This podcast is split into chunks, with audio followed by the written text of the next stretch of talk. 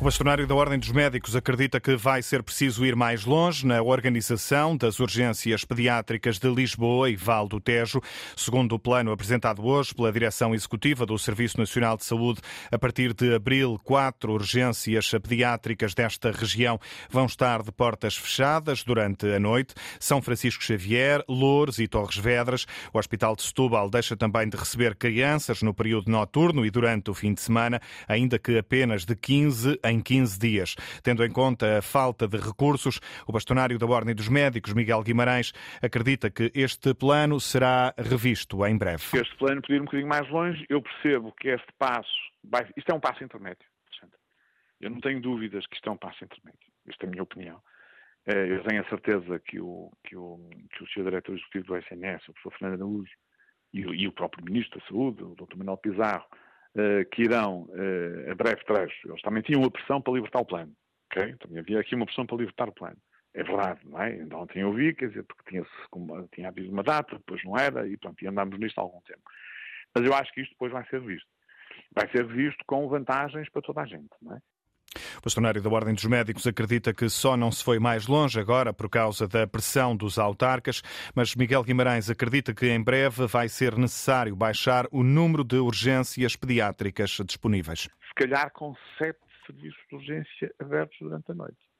Digo eu, quer dizer, mas uh, repare, é fácil falar no, uh, no sítio onde eu estou, quer dizer, não sou eu que estou a falar com os autarcas, não sou eu que tenho os números na minha mão para Acha que houve pressão, vários. acha que houve pressão há para que isso não acontecesse? Alexandre, há sempre pressão. Os autarcas fazem o papel deles e a gente tem que perceber, aliás, eu sempre disse, quando se fala em urgências e em reorganização de urgências, nós devemos obrigatoriamente ouvir, ouvir os autarcas. Não quer dizer que se decida da forma que os autarcas querem exatamente. Tem que haver cedências de parte a parte. Isto é que se chama a negociação do fundo, o que se pretende é que a população seja melhor recebida, recebida, da melhor forma possível. E nesse sentido, a Ordem dos Médicos não compreende o encerramento noturno da urgência pediátrica de Lourdes, tendo em conta que este serviço é um dos que mais crianças recebe durante a noite. Porque é que Lourdes, sendo a urgência, eh, a segunda urgência do, da área metropolitana de Lisboa que mais crianças recebia, como é que fica eh, encerrada na, na parte noturna, não é? Mas enfim, mas pronto, mas é o que é, porque isto também é importante. Repare, Louros não é só, não é só Louros, não é só a cidade de Louros. Louros tem muita coisa à volta que drena para Louros. A urgência pediátrica do Beatriz Ângelo em Loures passa a estar fechada durante a noite a partir de abril. O mesmo acontece nos hospitais de São Francisco Xavier, em Lisboa, e de Torres Vedras. O Hospital de Setúbal deixa também de receber crianças à noite e durante o fim de semana, eh, durante o dia ou fim de semana, ainda que apenas de 15 em 15 dias. Contas feitas, Alexandra Sofia Costa, só 10 dos 14 serviços de urgência de pediatria na região de Lisboa e Val do Tejo vão estar sempre disponíveis. As urgências pediátricas que vão continuar sempre abertas são as dos hospitais de Santa Maria e Dona Estefânia, ambos em Lisboa, Amadora de Sintra, Cascais, Garcia de Horta, em Almada, Vila Franca de Xira, Barreiro, onde havia várias dúvidas, Santarém, Caldas de Rainha e Torres Novas. O comunicado enviado pela Direção Executiva do Serviço Nacional de Saúde refere que nenhum serviço de urgência de pediatria vai encerrar em definitivo e a nova rede rede vai ser temporária, vigorando apenas durante três meses, entre abril e junho. É o que prevê o plano de reorganização das urgências pediátricas de Lisboa e Val do Tejo, anunciado hoje pela Direção Executiva do Serviço Nacional de Saúde. O presidente do Sindicato Independente dos Médicos, Jorge Roque da Cunha, considera que o plano agora conhecido é mau para o Serviço Nacional de Saúde. É um plano que não é de reorganização, é um plano de encerramento inaceitável que se encontrem soluções estruturais que permitam que os médicos fiquem no Serviço Nacional de Saúde. Outro aspecto muito importante é que os pediatras não fazem só urgência. E aquilo que está a acontecer nos serviços, por causa dessa pressão, estão cada vez menos as consultas externas a serem efetuadas, as consultas de desenvolvimento e, inclusivamente, encerraram as urgências de pedopsiquiatria. Lamentavelmente, este plano veio confirmar as nossas piores expectativas. As críticas do Sindicato Independente dos Médicos, também o PCP, defende que o plano hoje conhecido mostra que o governo sempre pretendeu encerrar serviços. O Partido Comunista lembra que no futuro mais serviços de urgência podem vir a encerrar e acusa o governo de desproteger as populações em vez de garantir a existência de mais profissionais e de melhores condições no Serviço Nacional de Saúde. O PCP acrescenta que a decisão de encerrar urgências é o reflexo de uma opção política do governo e pede que esta medida seja revertida. A Segurança Social voltou a passar hoje pelo Lar Peninsular no Montijo. Os inspectores eh, já tinham estado na instituição há cerca de uma semana, na sequência de uma denúncia de alegados maus tratos aos utentes. A segunda inspeção foi eh, confirmada já à Antena 1 pela Segurança Social. As denúncias eh, de alegados maus tratos neste lar foram divulgadas pela SIC, que nas últimas horas deu também conta de suspeitas de usurpação e desvio de dinheiro dos uh, utentes nesta instituição. O Lar Peninsular, no Montijo, pertence ao proprietário do Lar Delicado Raminho, na Lourinhã, que foi encerrado na semana passada na sequência das ações de fiscalização da Segurança Social, depois de denúncias uh, também de alegados maus-tratos aos uh, utentes deste lar. Com o aumento do custo de vida, quem está no terreno não tem dúvidas de que há cada vez mais pessoas à procura de ajuda para comer. É o que acontece acontece, por exemplo, nos centros eh, ReFood no país, onde há já filas de espera porque não é possível responder a todos os eh, pedidos. A jornalista Cláudia Godinho passou pela ReFood de São Sebastião, em Lisboa, e registou testemunhos. Eu, nesse momento, estou num quarto, pago 550. E se não fosse essa ajuda da comida, é passar a fome. Inês está à espera que as portas da ReFood de São Sebastião abram. São sete da tarde. Um minuto, mas temos que abrir, já está na hora. Trouxeram tudo, trouxeram tudo. Marta Pereira coordena a equipa que preparou as refeições que vão ser distribuídas. Houve uma altura que estava mais estável, agora temos recebido outra vez mais pedidos.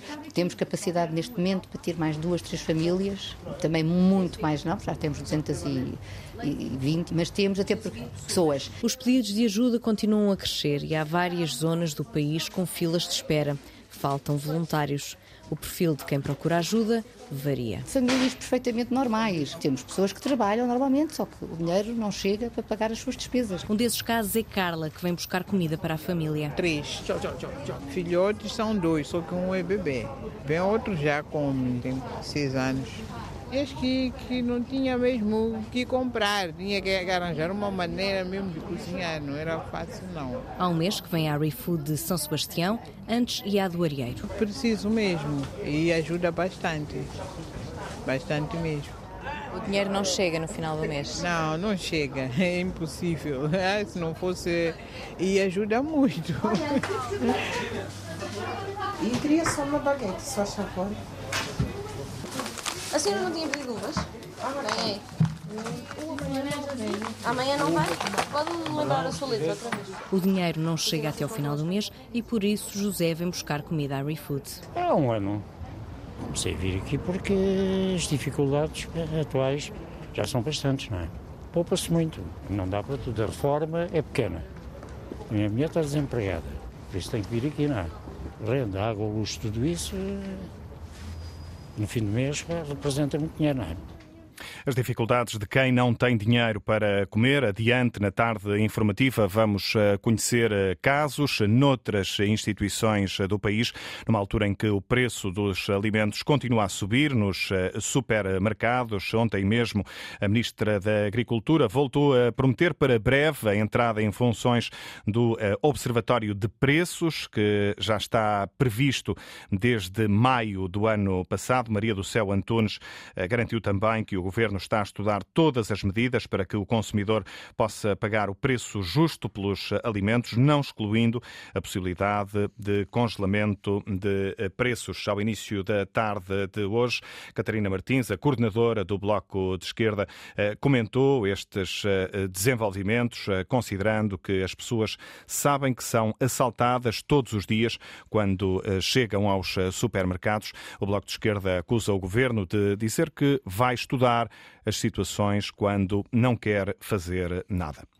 O Ministro das Finanças, Fernando Medina, garante que o sistema bancário europeu não é comparável aos eh, dos Estados Unidos, é mais robusto e com regras mais apertadas. Eh, por isso, afasta perigos de contágio depois da falência do banco norte-americano Silicon Valley. O que posso dizer é que as realidades não são comparáveis porque não as são. Vejam a característica do banco, a forma como agia, o mercado onde se direcionava e as normas que lhes eram aplicáveis.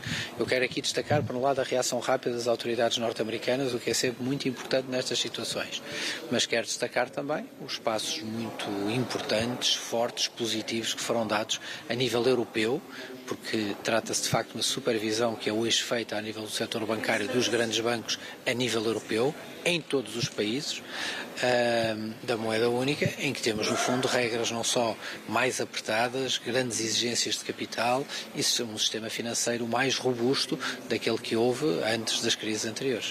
Não há perigo de contágio, garantiu o Ministro das Finanças português à entrada da reunião esta tarde em Bruxelas dos Ministros das Finanças da Zona Euro, um encontro do Eurogrupo. No final da semana passada, o Banco norte-americano Silicon Valley anunciou eh, uma eh, situação de falência. Outra instituição bancária também eh, fechou. Pouco depois, a Reserva Federal norte-americana já prometeu disponibilizar financiamento adicional aos bancos norte-americanos para ajudar a garantir que estas instituições têm capacidade para satisfazer as necessidades dos depositantes. No mesmo sentido, o presidente norte-americano Joe Biden garantiu hoje que o sistema bancário americano é sólido, confiável. Joe Biden diz também que nenhum cidadão vai perder os depósitos. Os americanos podem confiar no sistema bancário. Os vossos depósitos continuam lá e podem levantá-los quando precisarem. Os contribuintes não vão pagar as perdas. Os investidores do banco não vão ser protegidos. Eles sabiam que assumiam um risco. Se o negócio correu mal, os investidores perdem o dinheiro. Para que situações destas não se repitam, vou pedir ao Congresso que reforce a regulação do sistema bancário. O sistema bancário norte-americano é confiável. A garantia deixada por eh, Joe Biden, a Europa acompanha com particular atenção este contexto nos Estados Unidos, eh, com o Comissário Europeu da Economia a considerar eh, também a entrada para a reunião do Eurogrupo que a falência dos dois bancos norte-americanos não representa um risco significativo de contágio para o setor bancário europeu. Paolo Gentiloni defendeu que é preciso estar atento ao que acontece nos próximos tempos, mas não prevê consequências diretas para o sistema financeiro na Europa.